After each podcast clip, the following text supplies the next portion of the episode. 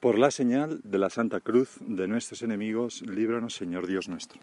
En el nombre del Padre, y del Hijo, y del Espíritu Santo. Señor mío y Dios mío, creo firmemente que estás aquí, que me ves, que me oyes.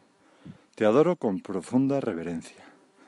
Te pido perdón de mis pecados y gracia para hacer con fruto este rato de oración. Madre mía Inmaculada, San José, mi Padre y Señor, Ángel de mi guarda, intercede por mí.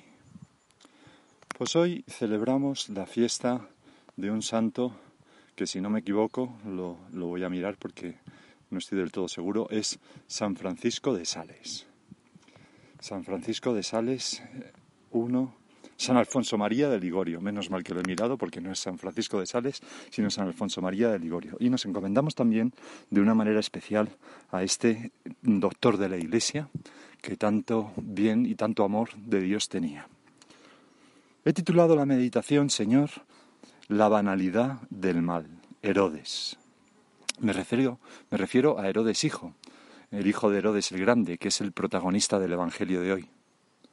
Eh, la banalidad del mal es, se refiere, es una expresión tomada de la filósofa Hannah Arendt, que después de contemplar el, juicio de Nuremberg, se quedó asombrada de cómo aquellos personajes terribles, mm, directores de campos de concentración y de campos de exterminio, los que habían llevado a cabo el holocausto, etcétera, pues eran gente mediocre que se disculpaba diciendo que, simplemente cumplían órdenes, que no se planteaban qué es lo que estaban haciendo, ¿no? Y decía, no era gente llenas de malicia, sino simplemente mm, vanamente malas, la banalidad del mal. Bueno, pues vamos a tener esto en mente y vamos a leer el Evangelio de hoy. En aquel tiempo oyó el tetrarca Herodes, tetrarca significa que gobernaba en cuatro terrenos, en cuatro territorios, oyó el tetrarca Herodes lo que se contaba de Jesús y dijo a sus cortesanos, ese es Juan el Bautista, que ha resucitado entre los muertos, y por eso las fuerzas milagrosas actúan en él. Es que Herodes había mandado prender a Juan y lo había metido en la cárcel encadenado, por motivo de Herodías, mujer de su hermano Filipo, porque Juan le decía que no le era lícito vivir con ella. Quería mandarlo matar, pero tuvo miedo de la gente, que le tenía por profeta. El día del cumpleaños de Herodes, la hija de Herodías danzó delante de todos y le gustó tanto a Herodes que juró darle lo que pidiera. Ella, instigada por su madre, le dijo, Dame ahora mismo en una bandeja la cabeza de Juan el Bautista. El rey lo sintió, pero por el juramento y los invitados ordenó que se la dieran y mandó decapitar a Juan en la cárcel. Trajeron la cabeza en una bandeja, se la entregaron a la joven y ella se la llevó a su madre. Sus discípulos recogieron el cadáver, lo enterraron y fueron a contárselo a Jesús. Tremendo, ¿verdad? Herodes ha quedado como el paradigma de un hombre mediocre, sensual hasta la obscenidad de tomar como amante a Herodías, su cuñada, la mujer de su propio hermano. Y quién sabe qué pasó por su corazón eh, degradado y impuro al ver bailar a la hija de Herodías, a su hija adoptiva. Ha quedado también como paradigma de una persona vana y cobarde. Cuando Juan el Bautista le dice que no está bien lo que hace, como un niño se enfuruña, pero no hace nada, dice, porque tenía miedo de la gente que lo tenía por profeta. Un rey que tiene miedo de la gente. Después de que la hija de Herodías bailara y pidiera la cabeza de Juan, sin ninguna conciencia, sin ningún miramiento ni dignidad, el rey, dice, lo sintió, pero por el juramento y los invitados ordenó que se la dieran y mandó decapitar a Juan en la cárcel, así de tontamente, por un motivo tan, tan tonto, por la opinión de los demás. Este, este, este Herodes verdaderamente, Señor, era un personaje eh, sin carácter, y no es de extrañar que cuando durante tu pasión, Señor, cuando Pilato se enteró de que eras Galileo y por tanto estabas bajo la jurisdicción de Herodes, de este Herodes, y te mandó a él, eh, no le respondiste ni a una sola de sus preguntas ni le dirigiste la palabra. Se nos dice es Lucas el que lo recoge, que Herodes se alegró mucho de ver a Jesús en ese momento, pues deseaba verlo hacía mucho tiempo, porque había oído muchas cosas sobre él y esperaba verle hacer algún milagro, ¿no? Una persona vana, ¿no? Vana. Mala, pero por maliciosa, pero, pero vana. Le preguntó con mucha locuacidad, Herodes, pero él, Jesús, no le respondió nada. Herodes, junto con sus soldados, le despreció, se burló de él. Estaba cerca de el Hijo de Dios y, se burla y lo desprecia. Este hombre lujurioso, Señor, impuro, no consigue oír ni una palabra tuya. En cambio, tú dijiste de tu madre, la Inmaculada, bienaventurados más bien los que escuchan mi voz como ella y la ponen en práctica. Los pecados de impureza degradan tanto el corazón humano. No es, la virtud más importante, claro que no. La virtud más importante es la, caridad y luego hay, podríamos citar decenas de virtudes que quizás estén por delante. decenas no lo sé, pero bueno, cuatro o cinco seguro. Pero decía, los pecados de impureza degradan tanto el corazón humano que dificultan enormemente oír a Dios. Jesús calla. A veces pensamos, ¿qué me pasa que en la oración no escucho a Dios? ¿Qué me pasa que no siento a Dios cercano? ¿Qué me pasa que, oye, ¿cómo? Bueno, a veces no sentimos a Dios porque Dios se oculta para probarnos un poco, pero, pero a veces hay que hacerse la pregunta, ¿cómo estoy viviendo? ¿Con qué delicadeza estoy viviendo la, la castidad, la santa pureza, la guarda del corazón? Porque el Señor no habla, ni aunque sea rey, a los impuros y lujuriosos. Lo cual no quiere decir que no los quiera, naturalmente que los quiere. Pero no solamente eso, sino que ni siquiera vemos a Dios. Bienaventurados los limpios de corazón, dijiste Señor, porque verán a Dios. Y si le damos la vuelta, tristes los sucios de corazón, porque no verán a Dios. La, impureza deshace el carácter y las personas, porque es como coger las fuerzas más nobles de la persona, es esa capacidad de amar y de engendrar vida, el deseo divino más fuerte que es el deseo de comunión que tenemos dentro de nosotros, es cogerlos y corromperlos por la impureza, dirigirlos torcidamente. Eso es lo que hace el diablo. El diablo no tiene arcilla propia, coge algo muy bueno que hay en nosotros y lo degrada. Y entonces corrompemos como la energía más fuerte que tenemos. Y nos hacemos flojos, cobardes, superficiales, tímidos, vanos, veleidosos, en definitiva, como Herodes. Hay un punto de camino que recoge una carta de un joven médico que dice así, me escribías, médico apóstol, todos sabemos por experiencia que podemos ser castos, viviendo vigilantes, frecuentando los sacramentos y apagando los primeros chispazos de la pasión sin dejar que tome cuerpo la hoguera. Y precisamente entre los castos se cuentan los hombres más íntegros, por todos los aspectos, y entre los lujuriosos dominan los tímidos, egoístas, falsarios y crueles, que son características de poca virilidad. Pues es verdad, Señor.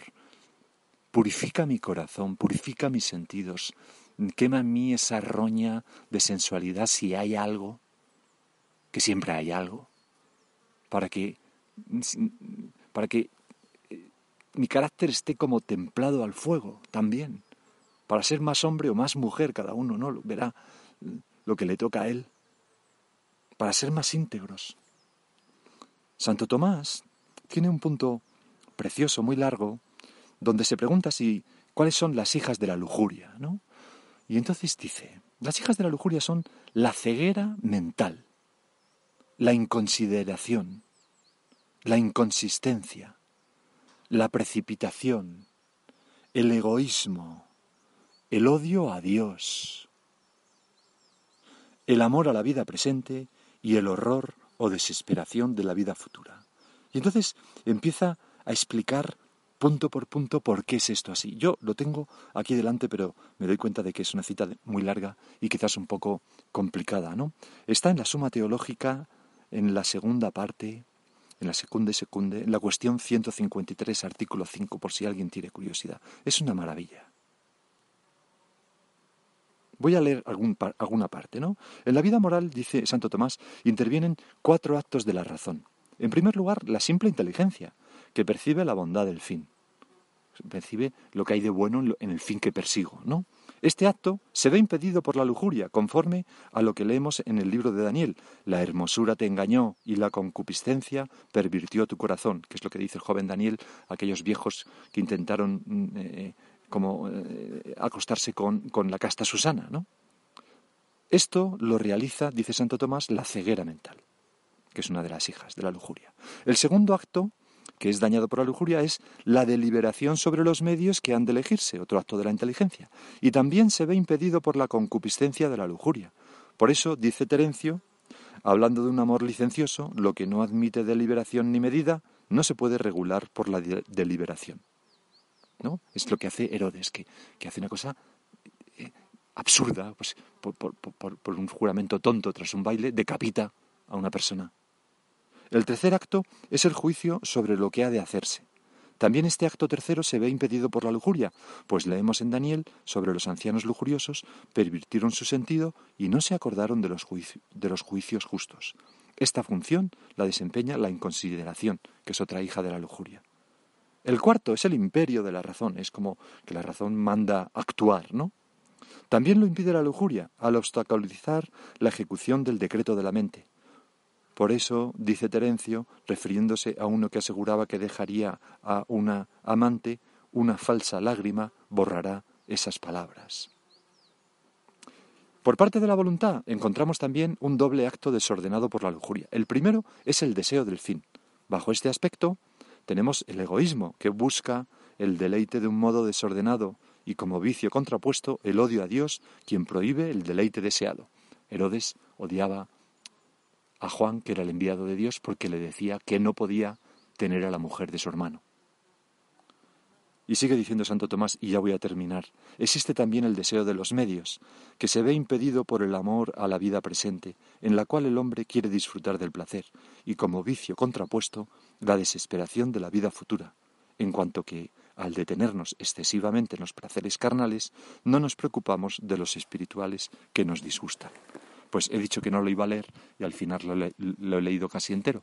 Pero, en fin, Señor, espero que esto nos pueda servir para, para darle un poco de vueltas y hablar contigo, en darnos cuenta del enorme daño que hace al carácter, a la persona entera, la impureza, para animarnos a luchar, a luchar con fuerza, a no dejar que toda una sociedad cargada de erotismo, especialmente dirigido contra los hombres, más que contra las mujeres, pero, para ambos, ¿no? Pero, pero especialmente diría yo a los hombres, un mundo lleno de pornografía, un mundo mm, lleno de, no sé, como, es como, como algo insidioso que se va metiendo en todo, en la moda, pues luchar para mantenernos, mantener joven nuestro amor, mantener un corazón encendido en amor a ti, mantener nuestra voluntad fuerte, mantener nuestra cabeza clara, mantener nuestras emociones sanas y nuestros sentimientos bien enfocados. Personas íntegras, porque la impureza nos desintegra. Lo primero que hacemos es pedírtela, porque la santa pureza la da Dios cuando se pide con humildad. Señor, danos la pureza. Crea en mí, oh Dios, un corazón puro. Y, te decimos mm, que de corazón te lo decimos, que estamos dispuestos a poner los medios que haga falta para mm, no ofenderte. No solamente por no ofenderte, sino por no descuajeringarnos, por no desintegrarnos con esos pecados de impureza. Me acuerdo que había una canción cuando era joven que decía, ¿qué harías tú en un ataque preventivo de la URSS? Algo así, ¿no? No me acuerdo ni... Eh, ejecutivos agresivos se llamaba el, grupo. Bueno, pues, ¿qué harías tú en un ataque preventivo de la URSS? Bueno, pues, ¿qué harías tú eh, eh, en, un ataque de, contra la pureza, en una tentación fuerte? ¿Qué estás dispuesto a hacer? Porque el Señor nos dijo, si tu mano te escandaliza, córtatela. Si tus ojos te escandalizan, quítatelos, arráncatelos. Más te vale estar, más te vale entrar manco o ciego en el reino de los cielos que ser arrojado a la ajena, algo así dice, ¿no? Lo cito de memoria. Pues tenemos que cuidar los sentidos. Cuidar los sentidos. Pero para, para que no dejar que entren imágenes feas, conversaciones feas, eh, pensamientos feos, imaginaciones feas, etc. Pero luchar con un amor fortísimo e intentando impregnar nuestros ojos, nuestros oídos, nuestra mente, nuestra imaginación, nuestro corazón de cosas bellas, limpias, bonitas, grandiosas, que es como se lucha contra la pureza. La pureza no es negarse a cosas, es afirmar cosas mucho más excelentes.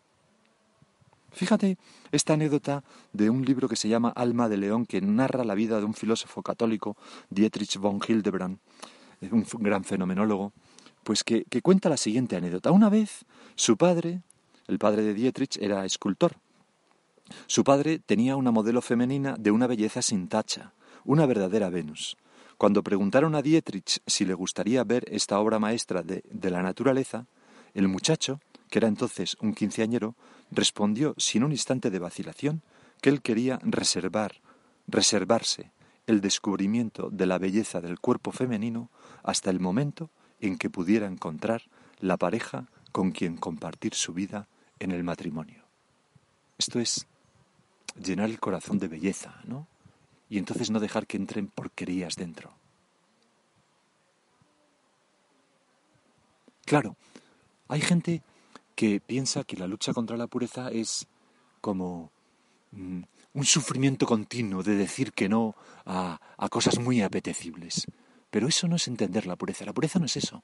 La pureza es una música maravillosa que nos va como guiando en la vida y, no, nos deja, no nos deja oír como otras solicitaciones mm, discordantes. Voy a poner un ejemplo que un gran amigo mío, sacerdote Alfonso Sanz, eh, ponía en una ocasión. ¿Os acordáis de aquel pasaje de la Odisea, cuando Ulises tiene que, quiere atravesar eh, la zona donde están las sirenas, las sirenas que son aquellas, aquellas mujeres aladas eh, que tienen como unas garras también que, que, que, devoran ¿no? a quienes pasan, a los tripulantes de los navíos que pasan por sus aguas. Y entonces, como tienen un canto maravilloso, mm, dulcísimo, atraen a los barcos y ya digo que devoran a sus, a sus eh, tripulantes. Bueno, entonces eh, Ulises eh, lo que hace es llena a todos los tripulantes del barco los oídos de cera para que no escuchen los cantos y luego él que quiere escuchar el canto famoso de las sirenas se manda a atar a un mástil del barco con una cuerda muy fuertemente y les ordena que pasen por en medio de las sirenas. Pero les dice, si hago gestos o os digo algo de que me desatéis, no me hagáis ni caso y efectivamente empiezan a navegar, escucha el canto mm, deleitoso de las sirenas hasta el punto que, que, empieza a hacer gestos para que le desaten, pero los otros que no oyen a las sirenas, eh, pues efectivamente no le desatan y, consigue llegar a término sin contratiempo. Bueno, y así mm, termina esta escena. De acuerdo, Ulises no fue devorado por las sirenas, se salvó de ellas, pero sufriendo y gritando y creyéndose Mm, que, quería morir por no poder, por no poder eh, mm, acercarse a ese canto que le atraía enormemente con todas las fuerzas, que es como una imagen de las tentaciones de pureza. Ese canto de sirenas es como es como las tentaciones de pureza porque prometen mucho, pero luego mm, dan poco, es más, quitan vida son, dejan tristeza en el alma, nos aniquilan y quitan la vida, muchas veces sobrenatural. Bueno, pues ese es un modo de resistir, eh, eh, de vencer a la pureza, pero, pero no es el modo que queremos para nosotros, Señor, de ninguna manera. Hay, y varios siglos antes, otro pasaje en la literatura clásica, en los Argonautas, en donde se cuenta la historia de otro barco que atravesó el, el lugar donde estaban las sirenas sin riesgo. ¿Y sabéis cómo lo hicieron? Con Orfeo. Orfeo era un, personaje que cantaba maravillosamente y muy fuerte. Y le pusieron a Orfeo en el mascarón de proa y entonces iba cantando esa música tan bella y tan fuerte que no oyeron a las sirenas y consiguieron atravesar el pasaje sin peligro. Ese es el modo en que nosotros podemos luchar y debemos luchar contra la pureza.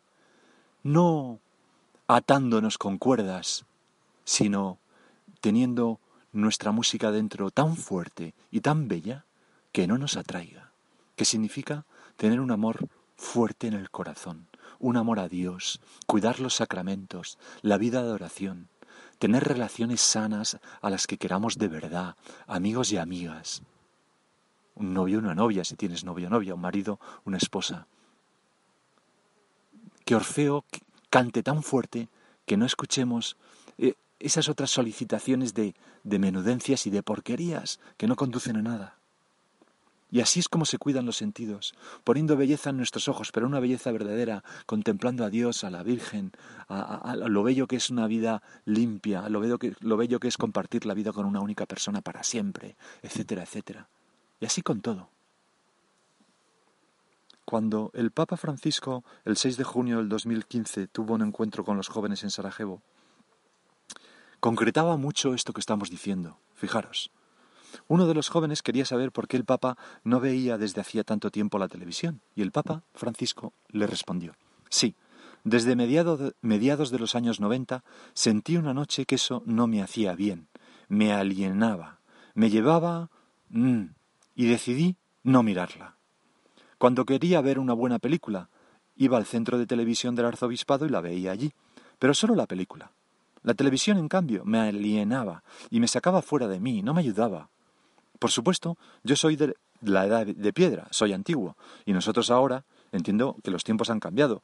Vivimos en la época de la imagen, y esto es muy importante. Y en la época de la imagen hay que hacer lo que hacía lo que se hacía en la época de los libros, elegir lo que me hace bien. Piensa, por ejemplo, en internet, en series, en lo que sea. De esto se derivan dos cosas, dice el Papa. Primero, la responsabilidad que tienen los centros de televisión en hacer programas que ayuden, o Netflix o lo que sea que sean buenos para los valores, que construyan la sociedad, que nos lleven hacia adelante, que no nos tiren hacia abajo.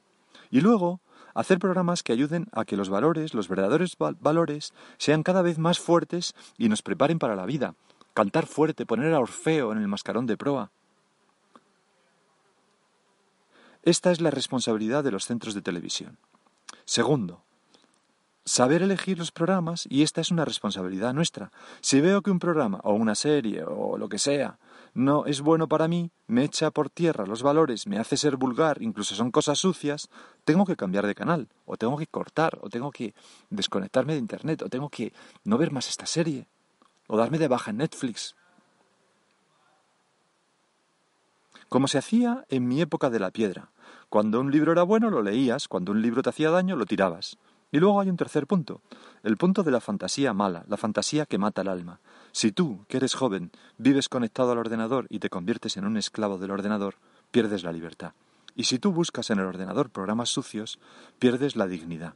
Ver la televisión, usar el ordenador, pero para cosas buenas, cosas grandes, cosas que nos hagan crecer, esto es bueno. Señor, ¿qué, qué, cómo nos ayuda el Papa, verdad? Qué concreto. Vamos a terminar este rato de oración y cada uno hace un examen. Me he dirigido más en esta oración quizás a los hombres que a las mujeres, ¿verdad? Hay un punto de camino que dice, muchos viven en medio de hombres como ángeles. ¿Tú por qué no? Este punto me vino una vez a la, a la cabeza cuando en una charla a chicas de mi colegio mayor, una de ellas me preguntó, Don José, ¿dónde están los tíos de verdad? ¿Dónde están los chicos hombres de verdad?